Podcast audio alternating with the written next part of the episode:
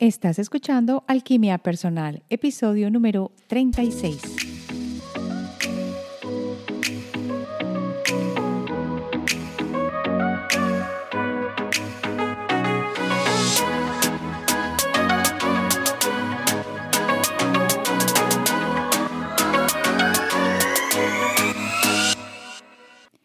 En esta semana, en Alquimia Personal, he invitado a María Chávez. Ella es la madre de Alfredo, un chico autista, y a través de sus experiencias, ella va a compartir cómo ella ha visto que Alfredo se conecta con el mundo que no vemos y es capaz también de absorber este mundo 3D en el que estamos. Ella, con sus historias, te va a llevar de la mano para que entiendas y para que nos metamos un poquito más en la vida de un chico autista. Y sobre todo, nos va a abrir una ventana sobre lo que yo estoy hablando, esa posibilidad de que estas nuevas personas con autismo están abriendo un espacio para la nueva humanidad. Quédate conmigo en Alquimia Personal. Soy Marcela Gid y este podcast está diseñado para ayudarte a sacarle el máximo a tu proceso de transformación personal, dándote las herramientas para catalizar y simplificar el camino de la alquimia conectándote con el mundo que no ves y activando en ti el potencial infinito que trajiste al nacer. Hola, yo soy Marcela Gid y te doy la bienvenida al podcast Alquimia Personal. Este es la tercera emisión de tres episodios que estoy creando, todas con relación al autismo y viendo el autismo de una manera diferente y cómo el autismo en muchos chicos nos está aportando, en mi propia opinión, para un cambio de conciencia que está sucediendo en el planeta. Y este es un episodio que voy a disfrutar muchísimo haciendo porque he traído a María Chávez. María Chávez es la madre de Alfredo. Alfredo es autista, específicamente fue diagnosticado con Asperger y nos va a contar su experiencia como madre y cómo ella ha visto que Alfredo ha logrado salir adelante muy bien, que es un chico que pinta súper bien, habla varios idiomas, está haciendo su carrera y no solamente eso, sino que ha sido capaz de conectarse bellísimamente con el mundo que no vemos. Así que lo que veníamos trabajando en los otros dos episodios que traía anteriormente, este episodio lo comprueba con María. María, bienvenida a Alquimia Personal. Hola, gracias por darme tu espacio. Estamos aquí en Tijuana, Baja California, frontera con California. Muy bien. Quiero que para comenzar, María, nos cuentes un poquito para darle una idea a la audiencia de quién es María, la familia de María. Cuéntame quién eres tú, ¿Qué haces? ¿Cómo era tu vida de pronto antes de, entrar en este mundo con Alfredo? Cuéntame. Y mi marido también, era, también es este, arquitecto y nos venimos a vivir aquí a Tijuana porque originalmente vivíamos en Mexicali. Y aquí en Tijuana y, eh, teníamos un negocio que hacíamos decoraciones, diseños y pues trabajábamos muchas horas y porque es una buena plaza y porque normalmente aquí la dinámica es pues rápida. Cuando nace Alfredo y eh, yo no empiezo a notar que él tiene algunas diferencias, o sea, me refiero que era muy silencioso, lloraba muy poco. Y yo empiezo a, a decirle al pediatra que yo veía que el niño pues era diferente y el pediatra me regañaba y me decía que no, que porque yo era madre primeriza y que estaba muy encima del niño. A los 11 meses tuve otro hijo que se llama Alejandro. Y ahí fue cuando empecé a notar más la diferencia. Y finalmente me remitieron al neuropediatra y fue diagnosticado. Bueno, el neuropediatra no me supo decir exactamente qué tenía, me, me dijo que tenía varios rasgos de autismo, pero que no podía considerarlo autista, sino él le puso un nombre como semiautista. Claro que en ese tiempo pues no se conocía o no había tanta información como la que existe ahora y entonces fue diagnosticado como Asperger. Cuando empezó a crecer Alfredo, tú me habías dicho que a veces tenía problemas para, para las texturas de las comidas o era muy fácil con él las comidas o no? ¿Cómo era? No, era, por ejemplo, para él era muy difícil los sonidos. Eso es una de las cosas que más le molestaban, los sonidos, o sea, no soportaba, se ponía, se empezaba a poner como muy rojo. Otra cosa era la textura de la ropa. No, no, aguantaba, por ejemplo, la, ropa de poliéster, ni la, ni la ropa que tuviera como lana, ni franela. Esa no la soportaba, todo tenía que ser como de algodón si no, estaba sumamente incómodo y una de las características que se ponía Alfredo es que se empezaba a poner rojo, rojo, rojo, rojo y le daba como una especie de ataque de asma, se le cerraba el pecho. Mm. Y, una, las comidas no era tan selectivo porque siempre desde muy chico no le dimos casi dulce, sino más bien salado. Entonces soportaba esa, esas comidas, para él estaba bien, no, no, tenía, no era tan selectivo con la comida. Me contaste algo que por la noche una vez se pasó a tu cama varias veces. ¿Por qué hacía Alfredo esto? Bueno, Alfredo, cuando más, más grande, o sea, más, yo me di cuenta que él no sabía, no, no conocía su reflejo. O sea que el yo soy no lo tenía identificado. Y entonces yo le empecé a través del espejo enseñándole. Y él me hizo una pregunta y me dijo que si existían los fantasmas. Y entonces yo me quedé así, le dije, pues a lo mejor sí. Me dice, pero es que hay fantasmas negros y blancos. dijo. Entonces yo le dije, no, pues no hables con los fantasmas negros. Es más, cuando tú veas un fantasma negro, dile que hable con tu mamá no hables tú con él. Y así quedó la conversación, porque él, como cambiaba las conversaciones, ¿no? De una cosa a otra. Aparte, él tenía problemas con el lenguaje y no estructuraba muy bien el lenguaje. Entonces, una noche, él fue a mi cama y se, así como que se aventó un clavado a mi cama y su papá se levantó y dijo, ay, no puedo dormir yo con este niño. Y se quedó ahí Alfredo. Entonces, cuando yo lo toqué, estaba muy frío y dije, ay, qué raro que tenga, le dije, a lo mejor hizo daño bañarse en la noche y lo acosté y lo arropé y su cara quedó enfrente de mi cara. Y entonces me dice, mamá, el fantasma negro aquí está. Cuando me dijo eso, yo me acuerdo que abrí los ojos así y sentí que me pasó algo por encima. Y, este, y él me dijo, y dice que se llama Luis cuando sentí que me pasó eso por encima, pues yo me asusté, desperté, me levanté, dije, estaba dormida, estaba despierta. Y el niño se durmió como si nada, ¿no? Después de eso. Entonces, en ese momento, yo empecé a investigar quién era el mentado Luis. Y resulta que en la familia de mi esposo existía una persona llamada, un tío Luis que se había muerto, que lo habían machucado nadie sabe si exactamente fue un accidente o lo habían matado, y él pedía que la familia lo perdonara. Eso es lo que le decía al niño. Y pues yo fui a investigar, pero cuando sucedió todo eso, mi esposo era un niño, no se acordaba o no sabía que había, no sabía de esa historia. Entonces yo fui a buscar a la familia de mi esposo y con una de mis cuñadas, de las hermanas más grandes, pues le pregunté. Y pues resulta que sí existía el tío Luis y sí necesitaba alguna reconciliación en la familia porque pues tenía todo un antecedente el señor.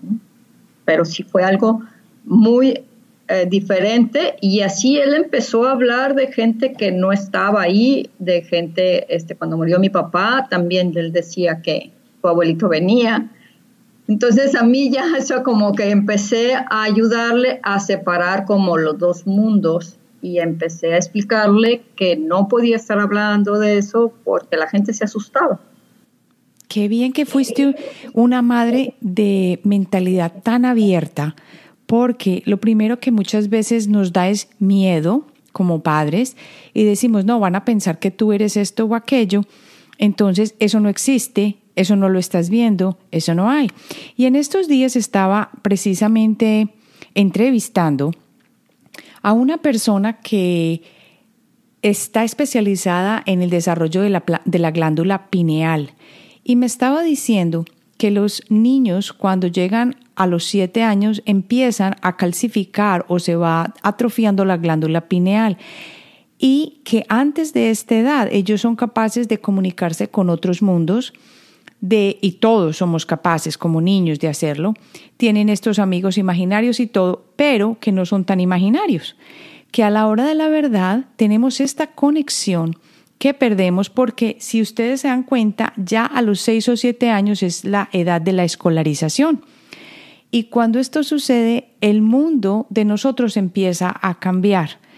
Y lo que tú me estás contando con Alfredo es que aunque todos los niños no lo tienen o no lo manifiestan tan abiertamente como lo hace él, definitivamente el hecho de que te cuente este tipo de cosas tan específicas, sobre todo que tú corroboraste con historias de la familia y que no tenías ni idea de que eso había sucedido y Alfredo su comentario lo trajo al presente e hizo que toda la familia dijera, bueno, ¿y, cómo supiste? Y bueno, y en fin, es un, es un punto súper, súper para mí que prueba que sí, que la hipersensibilidad de los niños autistas y las personas autistas es definitivamente una conexión directa a esos mundos sutiles que nosotros de pronto por ser adultos y por ya haber perdido esa capacidad y de pronto esa, esa despertar de la glándula pineal, esa habilidad, no la tenemos. ¿Cómo fue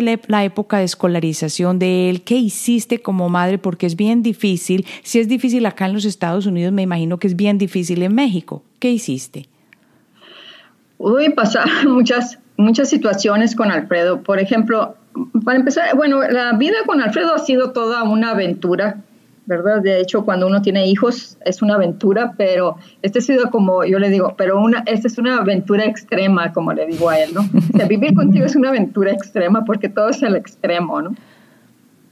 cuando entramos a la primaria, después de toda esta situación que te comento, pues es una situación que casi yo no comentaba para evitar que el neurólogo lo determinara como esquizofrenia.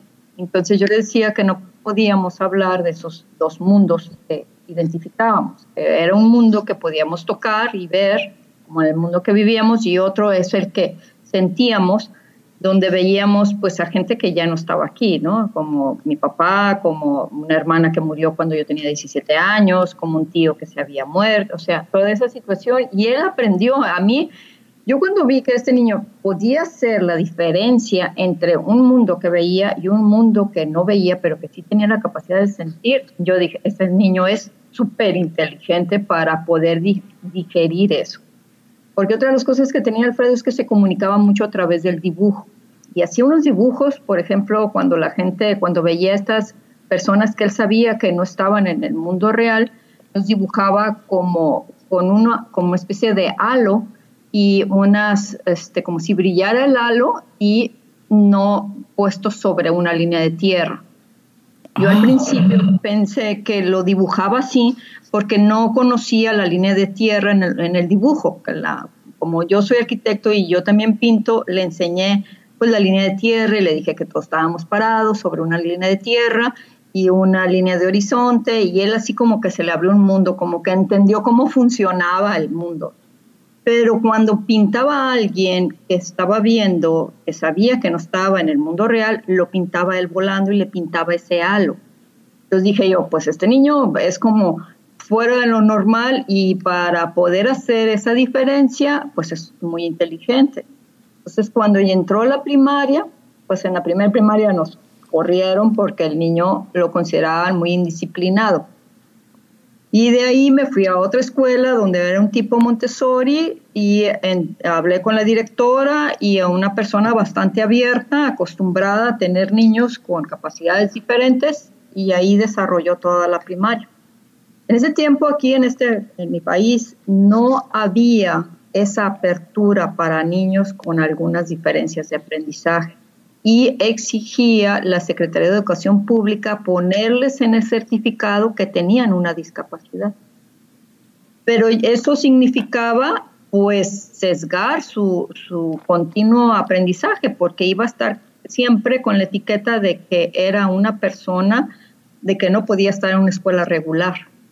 por lo cual yo fui, hablé a la Secretaría de Educación Pública y convencí al inspector de la zona que no hiciera eso. Y, me pasé como cuatro horas hablando con el señor porque, porque los iba a condenar a esa situación, a todos los niños de esa escuela. Entonces, este, finalmente hablando con el señor, me di cuenta que el señor tenía una hermana con una discapacidad que había crecido y siempre había estado oculta en su casa porque era una vergüenza para la familia. Y él tenía esa idea desde que era niño. Finalmente el inspector lloró y se hizo todo una situación y aceptó no ponerles en el certificado ese sello. Y eso me permitió entrar a una escuela secundaria regular, lejos en una que me admitieron por medio de, de, este, de recomendaciones y toda esta situación y entró a una escuela regular de secundaria. Y pues ahí se le fue muy bien en esa escuela. ¿no? Yo te voy a decir algo, María. A mí me dieron, me puso la piel de gallina cuando me contaste la parte con el inspector, porque si yo me pongo en los zapatos tuyos, primero es una locura que uno vaya a hablar con el inspector para que logre cambiar la etiqueta para todo el mundo, porque tú sabes cómo es lidiar con funcionarios públicos. Y en segundo lugar, me parece increíble que lo hayas logrado específicamente con una persona que tenía una hermana con una discapacidad. Mira que el universo no tiene de pronto nada al azar, sino que las cosas siento que pasan porque hay un hilo conductor maravilloso que está guiando este universo y que todo lo que estamos haciendo nosotros tiene una razón de ser. Lo que pasa es que a nosotros a veces se nos olvida y vuelvo con esto al caso, por ejemplo, de Alfredo y de los niños autistas. ¿Será que ellos vienen acá con un propósito diferente y que a la hora de la verdad están abriendo el camino para una nueva humanidad? ¿Tú qué crees de eso con lo que has visto de Alfredo y con esa experiencia que él tuvo en la escuela media? Cuéntame cómo fue que él entró a esa escuela media donde lo aceptaron, donde le fue divino. Cuéntame un poco de esa historia. Mm, yo creo que sí vienen a cambiar, porque vienen a cuestionarte. Y una de las cosas que son muy particulares de Alfredo es ese cuestionamiento que te hace, ¿no? Si lo que tú estás haciendo y lo que tú estás pensando es lo más adecuado para todos. Y a mí me llamaba mucho la atención eso porque no es si está bien o está mal, es, ¿es adecuado para todos? Y ahí es donde tú eh, pones en tela de juicio cómo has sido educado y cómo ves la vida, de blanco y negro o la ves en dentro de los tonos grises, ¿no? A mí eso me hizo muchísimo ruido porque cuando yo veía que Alfredo era selectivo con lo que quería aprender, yo siempre me cuestionaba en realidad cómo aprendemos, cómo entra el conocimiento en nosotros. ¿Se conecta con algo que tenemos en la memoria? ¿Se empezamos de cero?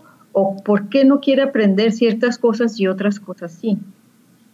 Y si él para él no tenían una utilidad en relación a, a ver un cambio, a ver si era lo más adecuado para las demás personas, no lo aprendía, no le interesaba aprender. Y te lo decía, ¿eh? decía, es que eso no quiero ahorita yo le permitía aprender de esa manera. Por supuesto que tenía la escuela encima y hasta una vez trajeron a unas personas especialistas en educación y me dijeron que la educación era lineal y que yo estaba cometiendo un error y me dijeron muchas cosas. Entonces le dije, mira, en realidad no vamos a saber hasta que crezca si yo cometí un error o no. Pero eso no lo vamos a saber ahorita. Finalmente, este, Alfredo siguió aprendiendo de esa manera, la escuela primaria termina, entro a una secundaria, me encuentro a alguien en la calle que había trabajado conmigo y me dice que trabajaba en el Secretario de Educación Pública y que tenía ella la posibilidad de meterlo en una telesecundaria. Y que en esa telesecundaria, que estaba lejísimos de mi casa, pero dije, está bien, voy, ¿no? Estaba como en un cerro.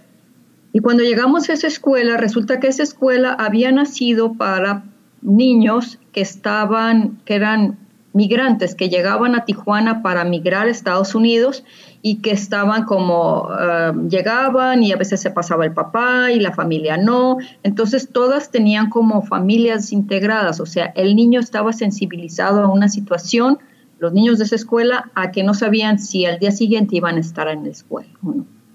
Por supuesto que eso le abrió, le permitió a Alfredo entablar una relación, porque entonces ellos ya no veían la diferencia de aprendizaje de Alfredo, sus diferencias, porque ellos estaban sensibilizados a una situación que vivían, como se dice, a salto de mata, ¿no? Así como que, hoy tienen que pasar ahora, tienen... O sea, esa situación ellos vivían de una familia estructurada, entonces no criticaban a Alfredo, al contrario, lo admiraban, que pintaba, que hablaba, era el que hablaba inglés, el que sabía más cosas, el que estaba más estudiado. Entonces la escuela le fue pues de maravilla porque se integraban muy bien. Y como siempre sucede, ¿no? Cuando los niños se sienten vulnerables por la situación en la que están viviendo, se protegen entre ellos. Y entonces protegían mucho a Alfredo.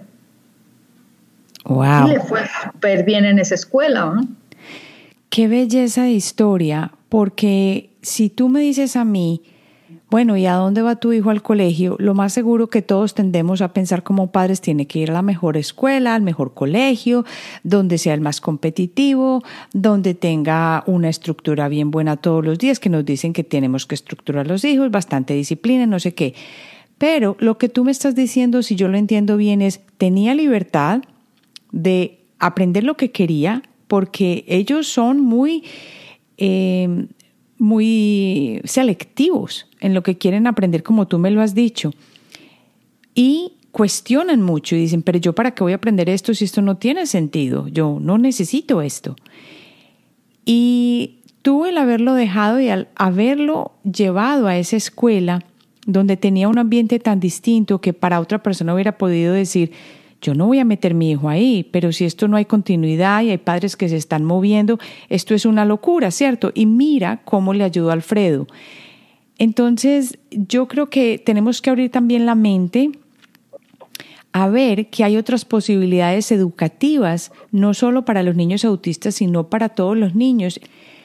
¿Qué fue lo que aprendió Alfredo o cómo veías que había Alfredo asimilado el colegio y luego para pasar a la secundaria, porque si yo entiendo bien, él en este momento está en la universidad. Cuéntame esa parte.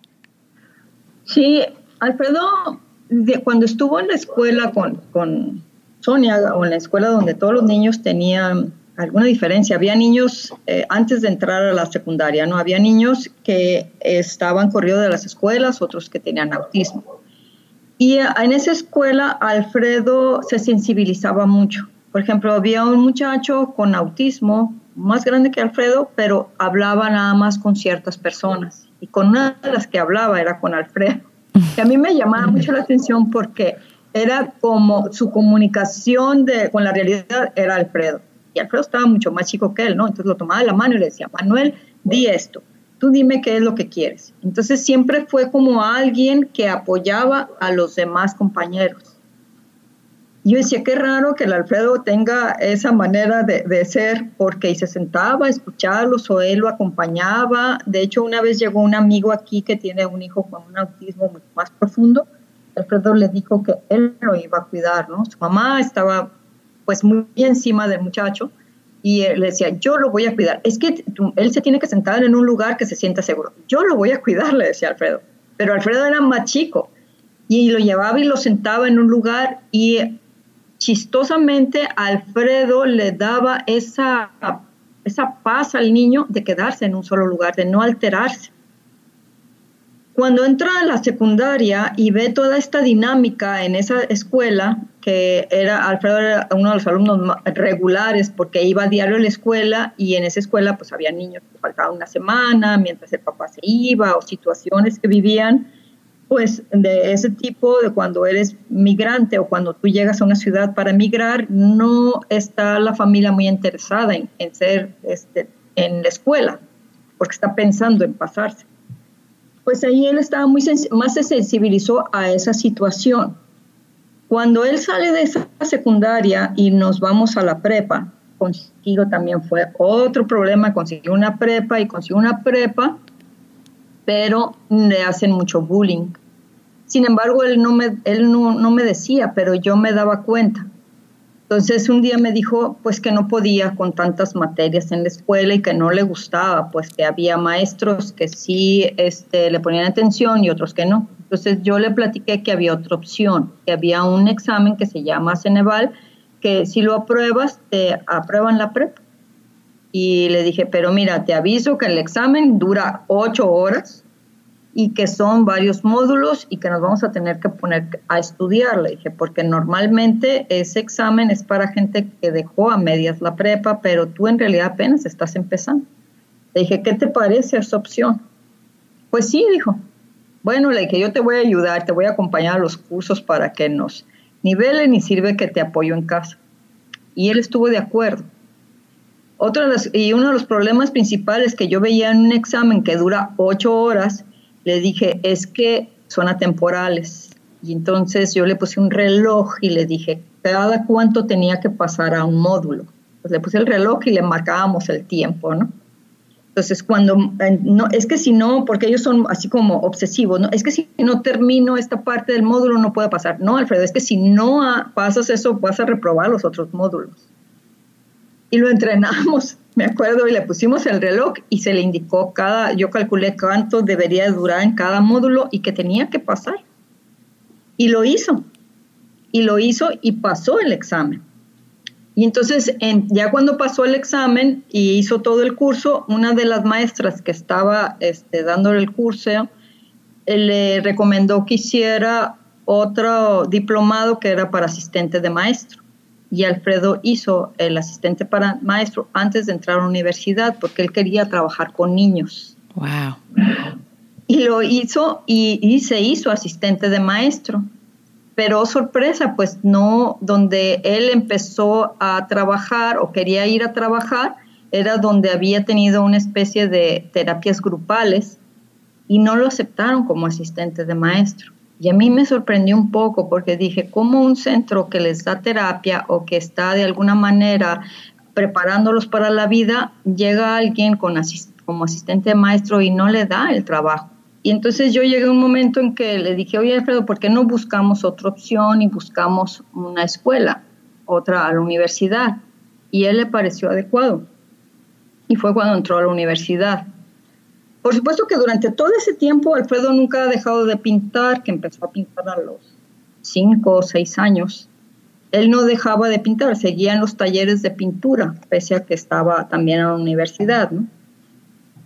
lo cual sigue todavía pintando, que ha sido nuestro vehículo de aprendizaje y de manejar las angustias de situaciones que él no conoce a veces o que no sabe qué va a suceder, él las maneja muy bien a través del dibujo y la pintura. La pintura ha sido como quien dice una tabla de salvación porque le ha permitido comunicarse contigo y con el mundo exterior y expresar los sentimientos y a la vez lo ha hecho mucho mejor pues porque lleva muchos años pintando y es una manera de, como quien dice, canalizar. Sin embargo, yo quería saber algo. Al mismo tiempo, Alfredo ha perdido esa capacidad de conectarse con el mundo que no vemos a medida que él va creciendo o ha seguido con esta capacidad y de pronto solo lo usa en ciertas ocasiones? ¿Cómo ha sido esto? Porque sé que la pintura es un medio extraordinario para conectarnos también a esos mundos sutiles. ¿Cómo es esto con Alfredo? Alfredo sigue conectándose con un mundo que no vemos, pero es mucho, mucho más discreto. O sea, hasta, hasta ahora conmigo, ¿no? Es, este, o sea, me dice ciertas cosas, ciertas cosas no me las dice. Cuando él se fue como haciendo más consciente de ese mundo que no vemos, fue haciéndose más prudente. Porque, por ejemplo, él tiene una, él puede saber yo lo que yo estoy pensando. Y me decía a veces que yo estaba en silencio pensándome y me volteaba y me decía, sí, sí, debes de hablarle, ¿no? Entonces le decía, sí, ahorita le voy a hablar, ¿no? O sea, yo asumía que ah, estaba escuchando lo que yo decía, ¿no? O sí, sí debes decirle eso a Alejandro, a mi otro hijo, ¿no? Entonces, él no ha perdido esa conexión, sigue viendo y yo, yo considero hasta que sigue hablando con alguien. Hace muchos años, Alfredo este, vino una terapeuta. Por X situaciones nos hicimos amigas y ella un día se tuvo que quedar aquí en mi casa porque se iba a, ir a otro país y ya había vendido todas sus cosas y se iba a quedar como dos o tres días aquí en mi casa. Entonces cuando llegó a mi casa, Alfredo le preguntó que por qué estaba, por qué se iba a quedar aquí. Y le dijo, porque, ella le explicó, oh, dijo, no tienes casa. No. Bueno, dijo, te voy a prestar mi cama, le dijo mi hijo. Y se subió él a su cuarto. Y ella, como se iba a quedar en su cuarto, dice que cuando entró vio que Alfredo estaba hablando con alguien. Entonces cuando Alfredo se dio cuenta que ella estaba ahí, la volteó a ver y le dijo, dice que sí te puedes quedar ella, siendo terapeuta de constelaciones, bajó, me acuerdo, blanca, me dijo, ¿por qué no me habías dicho que este niño habla con alguien? y entonces yo me quedé así, dice, y me contó lo que había pasado, eso que conté ahorita, y le digo, porque yo nunca casi no lo digo, porque lo primero que va a decir la gente es que está esquizofrénico. Y yo lo que menos quiero es que le pongan y yo sé que lo que él me dice es verdad. Y entonces ella me dijo, pero es que esto no sabes, me dijo, o sea, le dije, mira, no empieces a hacer ideas en tu cabeza que le vas a preguntar de tus parientes. No, le dije, no hagas eso. Alfredo lo maneja muy bien. Él sabe qué decirte y cuándo decírtelo. Porque Alfredo era de las personas que te decía, estás enfermo. Y entonces, y yo le decía, ¿cómo sabes que está enfermo? Porque se le ve una luz este, como decía él, morada y ya se va a curar. O sea, él lo decía, él decía ese tipo de cosas. O por supuesto que aprendimos a decírselo a ciertos y a ciertos. No, ¿no? O sea que Alfredo hasta podía ver la energía de la persona, el aura o el campo energético de cada persona y de acuerdo a los colores podríamos decir que también veía si la persona estaba sana o no estaba sana, porque mira que lo interesante es que ¿Para qué meditamos? ¿Para qué aprendemos a curar con las manos? ¿Para qué estamos aprendiendo de la bioenergía, del tapping, eh, de la, todo esto? Es para precisamente canalizar esas cosas que no nos han enseñado, que sabemos que nos van a, a dar el paso o la entrada a este mundo, que queremos, que queremos llegar a tocar ese mundo de sanación o ese mundo de energía o ese mundo de una conexión con más calma y de armonía en cuanto a nuestro ser. Y estos niños parece que ya lo pueden manejar muy fácilmente. Sí. Sí, o sea, Alfredo veía hasta, hasta, me acuerdo que hablaba hasta de los colores que se le veían a la persona. Por ejemplo, era para él muy fácil detectar a alguien que estaba muy triste y él se quedaba. O persona que necesitara apoyo y él se quedaba, se quedaba ahí. Increíble. Me imagino también que a raíz de todo este proceso, las cosas de pronto no han sido tan fáciles, porque si por lo que tú me estás contando yo puedo deducir que has sido una, una persona, una madre de una mente muy abierta, y eso no es el común.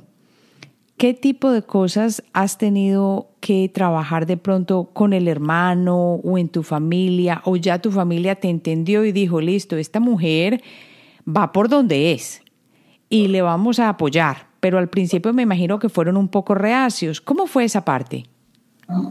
Pues muy reacios. Por ejemplo, eh, la familia de su papá este, siempre ha negado, siempre ha negado que que Alfredo tenga otros desarrollos, lo ven como alguien como discapacitado, diría yo, como alguien que, ay, pobrecito, ¿no?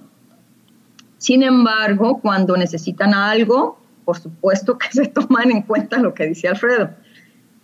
Y ellos nunca estuvieron de acuerdo en que estuviera en una escuela como la que estaba, ni que se le diera tanto impulso en la pintura, ni que se le tratara como genio. Nunca estuvieron de acuerdo Ah, pero es una familia que no conflictúa.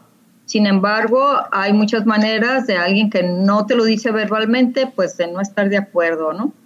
Por ejemplo, Alfredo ahí tenía uno de sus tíos, Alfredo no le gustaba porque lo jaloneaba y cuando era chico Alfredo, Alfredo no le gustaba que tú lo jaloneas. Es más, hasta para tocarlo, no siempre le gustaba que lo tocaras. Y él, para él era sumamente incómodo. Entonces me decía, es que no me gusta ir porque me cae muy gordo mi tío. Decía, me cae mal. Dije, pues a mí también me cae mal, hijo, pero hay una, o dile, dile que no te jalone. Entonces él se bajó y lo primero que hizo fue decirle, no, pues hizo un escándalo en la familia, que qué niño tan impertinente, lo empezó a regañar. Entonces yo intervine y le dije, no, le dije, discúlpame, pero el niño te está diciendo algo que no le gusta. No le gusta que lo jalones y tú tienes que respetar eso, aunque sea un niño, tienes que respetarlo. El hecho que sea más, tenga menos fuerza que tú, no quiere decir que por eso te da el derecho a jalarlo y a abrazarlo o apretarlo, cosas que a él no le gustan. Es que definitivamente eh, es una, es una enseñanza muy grande hasta de respetar el espacio de los demás. No todos sentimos lo mismo y no todos nos expresamos de la misma manera. Y he escuchado, es más, en el podcast anterior había comentado que niños con autismo muchas veces hasta el roce para algunos puede ser doloroso, puede ser difícil, no les gusta y ellos deciden a quién van, a dónde van y cómo es.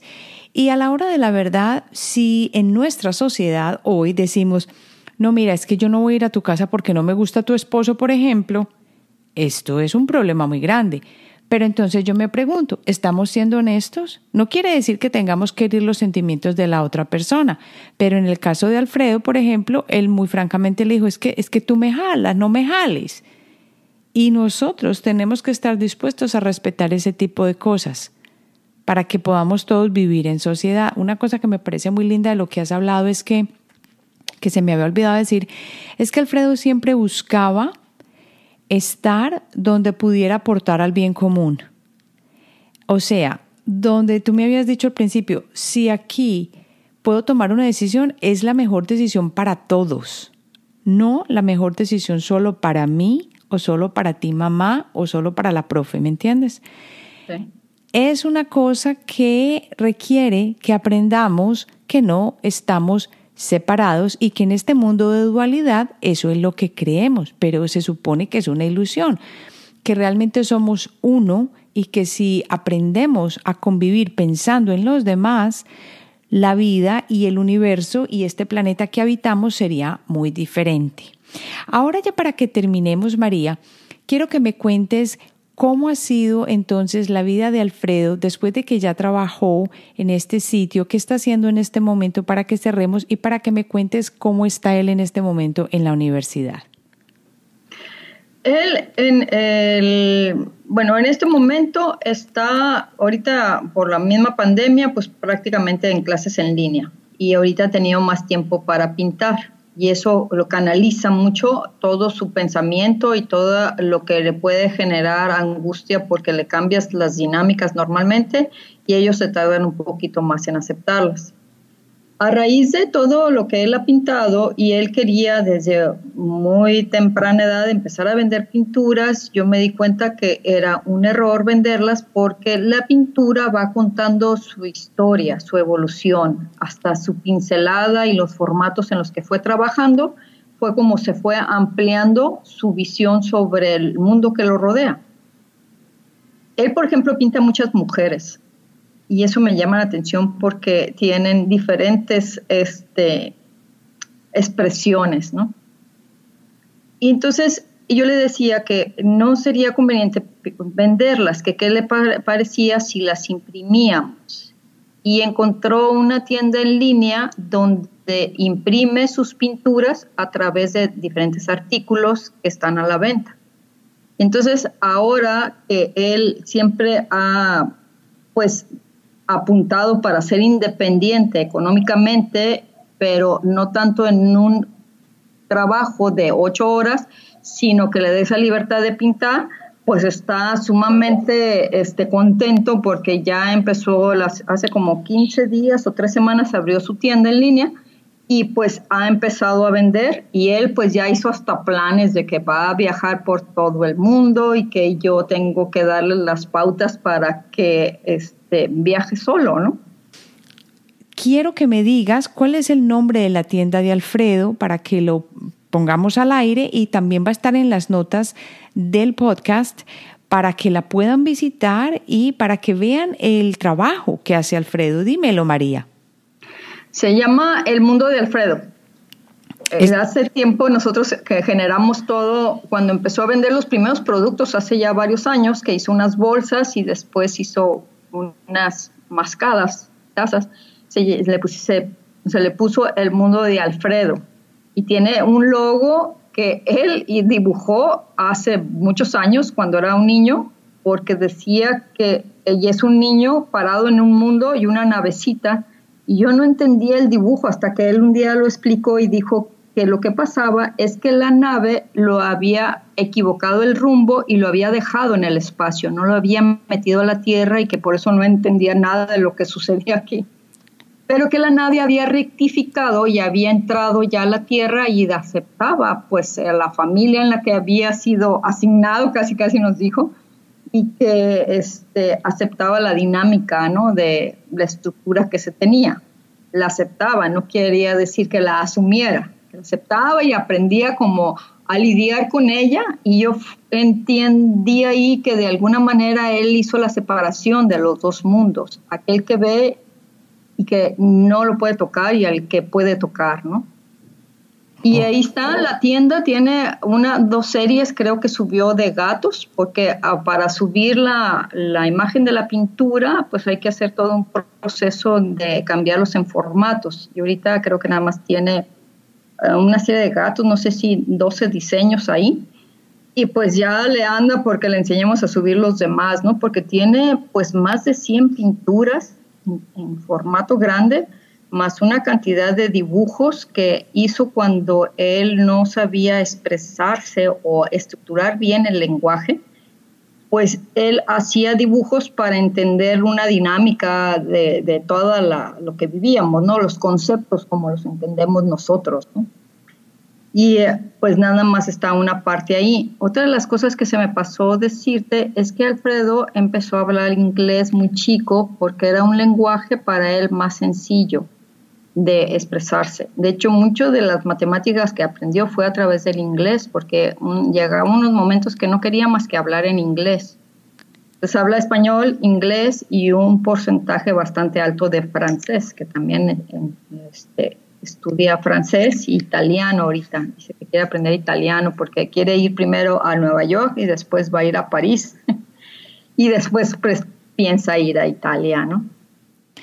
Pues te digo que aquí en Nueva York yo lo invito a almorzar cuando llegue, que me llame y me contacte porque aquí con mucho gusto lo vamos a sacar un día y vamos a estar conectados cuando venga. Yo creo que esta ha sido una charla muy buena, María. Ha sido muy, muy, muy, yo creo que puso mucha luz en conceptos y en ideas que muchos tenemos de pronto errados y yo creo que invitó a la gente a abrir su mente a ver las diferencias no como un tropiezo, sino más bien cosas u oportunidades que muchos venimos a esta tierra con las que podemos venir a aprovechar, porque para mí ese ha sido el caso de Alfredo. Mil gracias por haber asistido al podcast y espero que más adelante podamos conectar y ver el progreso de Alfredo, María. Gracias a ti, Marcela. Así entonces cerramos. Mil gracias por haber escuchado este episodio y yo te recuerdo que si no te has suscrito al podcast, lo hagas en Spotify, Apple Podcasts, Google Podcasts, Alexa TuneIn, Evox. Ya sabes que estoy en todas las plataformas. Te espero entonces en la próxima semana y gracias por estar con nosotros.